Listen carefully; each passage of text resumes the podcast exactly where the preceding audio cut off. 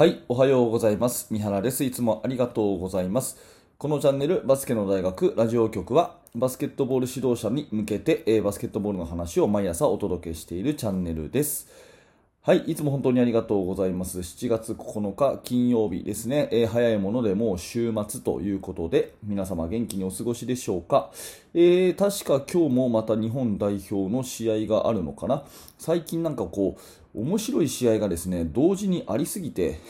困っちゃいますね。この前もあのハンガリーとの試合をやりつつ、えー裏で、裏でっていうか多分ほぼ同時刻でアンダー19の世界選手権、えーセルビアとめちゃくちゃいい試合ですね。8ね89、86かな、3点差。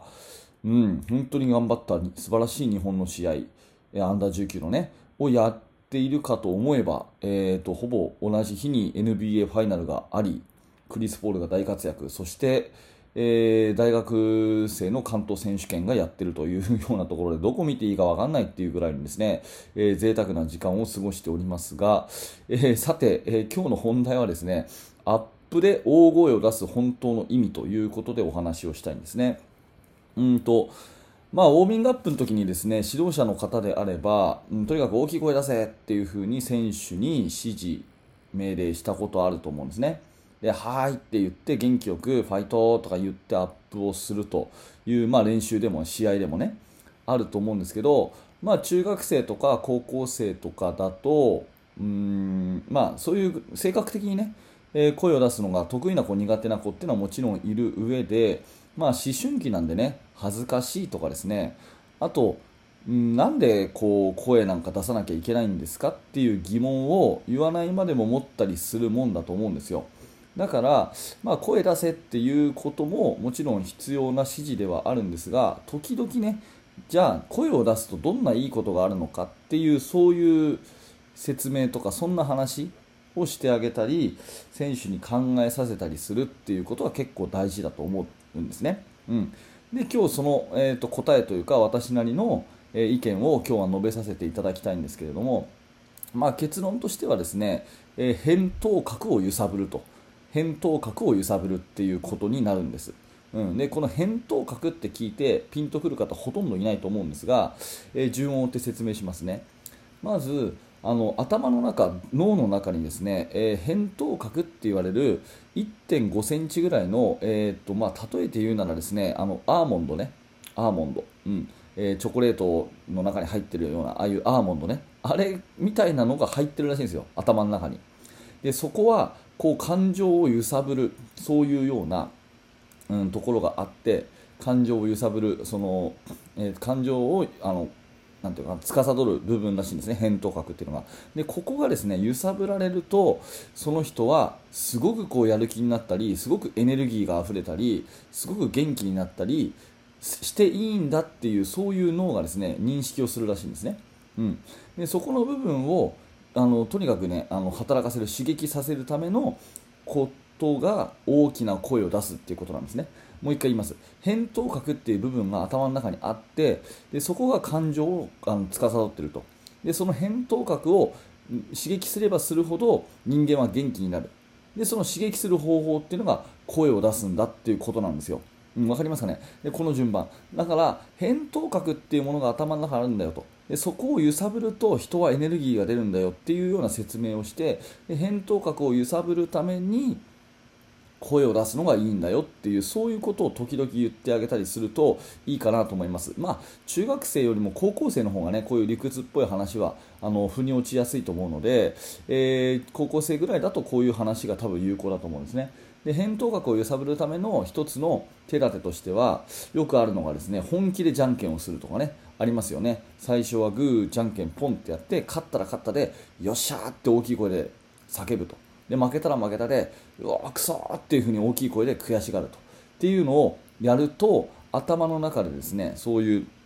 返答核が揺さぶられて、えーとにかく今から元気を出していい時間帯なんだっていうような認識を脳がすると。いうことですよね。あと、スマイルパスとかね、え私もそのボトムアップの、え畑先生に教わったやり方でもあるんですけど、4人組ぐらいを作って、輪になってね、えお互いに顔が見えるように向き合うと。で、ニコッと笑って、スマイルって言いながらね、えパスをこう出すように、本当は実際はボール持ってないんだけれどもパスを出すようにしてスマイルっていう風にその他の人の誰か他の人の目を見ながら笑顔でパスを出すと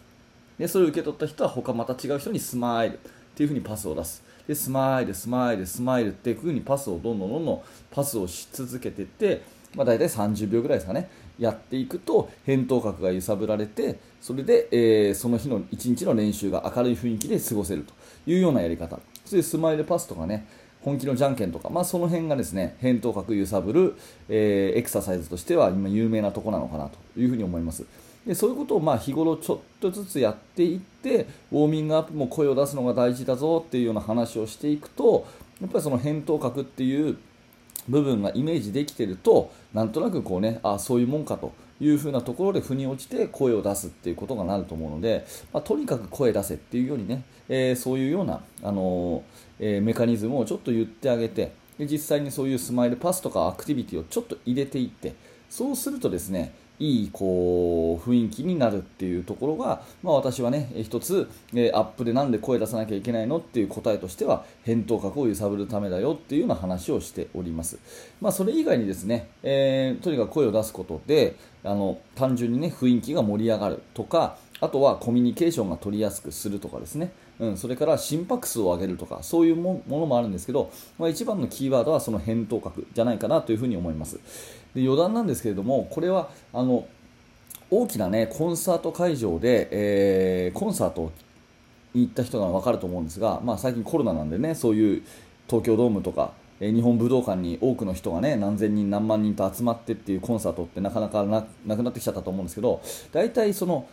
アーティストが出てくる前って BGM が流れてるじゃないですか。であの BGM ってすっごい大きい音で流れてることが多いですよね。わかりますかね？えっ、ー、とあのコンサートがいよいよ始まる10分前20分前に会場がシーンとしてるっていうよりも BGM がこう流れてると、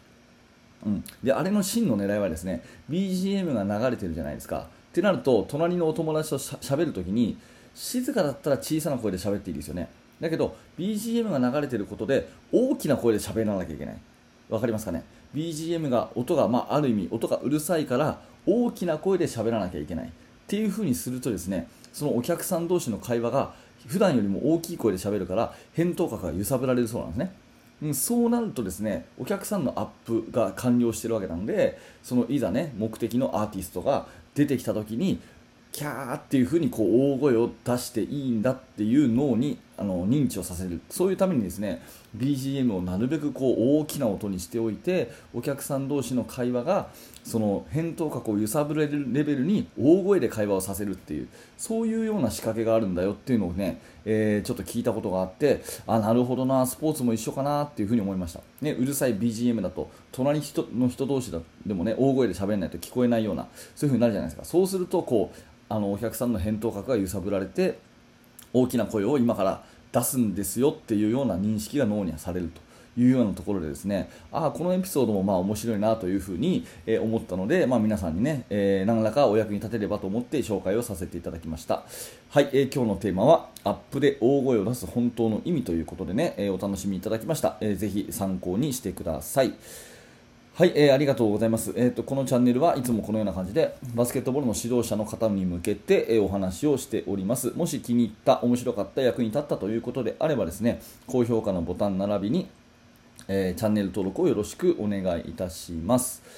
えそしてですねメルマガの方で無料の特典教材をプレゼントしております。説明欄のところからぜひ覗いてみて、えこれを機にですねメルマガの登録をよろしくお願いいたしますえー、最後に久しぶりにヒマラヤの方の宣伝しとこうかな、えーと、これ YouTube で聞いてる方も多いと思うんですが実はヒマラヤラジオというですねポッドキャストでもですねやっておりまして、えー、そちらの方をフォローしていただいた方がですねあの、まあなんていうかな、ながら聞きとかがしやすいと思うんですね。なので、ヒマラヤラジオという方でも同じ放送してますので、えー、そちらもぜひね、えー、フォローしてみてください。ヒマラヤの方はね、おかげさまでですね、えーと、トップランキング、大体60位ぐらいにいるのかな。うん